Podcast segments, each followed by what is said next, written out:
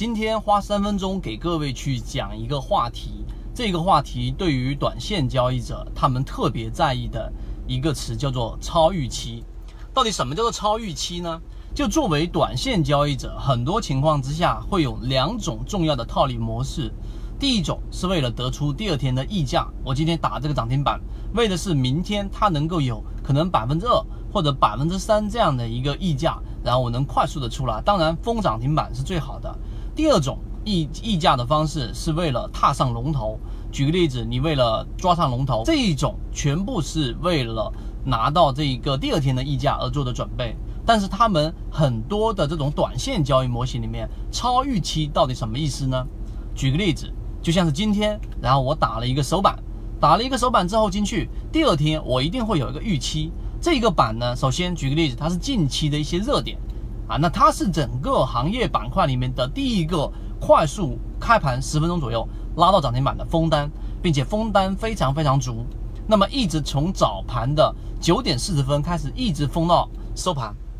那么一整天下来，这样的个股就已经表现出非常强势了。那么你心中就得有一个预期。这个预期可能是啊，个股已经是涨幅大概是去到了第二天开盘，你至少的预期大概是去到百分之三或者百分之四的高开，这样的个股才算是啊预期范围之内的。那如果它有两种表现，第一种是在百分之三之下，举个例子，百分之一开盘，或者是刚刚平盘开盘，这么就属于低于预期。那么这样的个股呢，第二第二天然后冲高的概率都不会特别大，就会在任何的情况之下一开盘就会选择出来。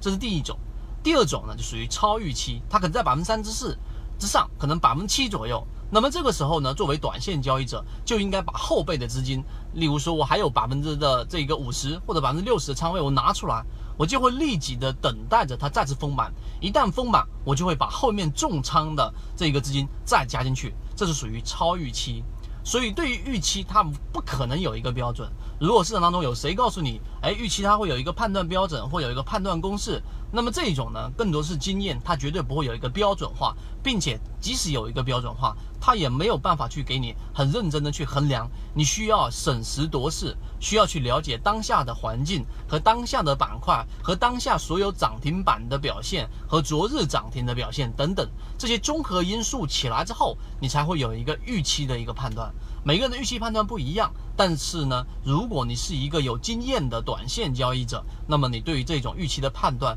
就会看得尤其重要。因为你作为短线交易者，只有三个操作：第一，买入，对不对？第二个，持股；第三，就是卖股。那么这种短的时间范围之内，你必须要在恰当的时间之内，在合适的氛围来进行这三项操作。所以，对于超预期，我们有很多的这一种。判断的交易模式的这一种模块，我们都会分享出来。缠论就是一套系统，它只要你会看基础的 K 线、均线、量能等，然后运用缠论整个系统，从优质的个股当中去寻找合适的买卖点。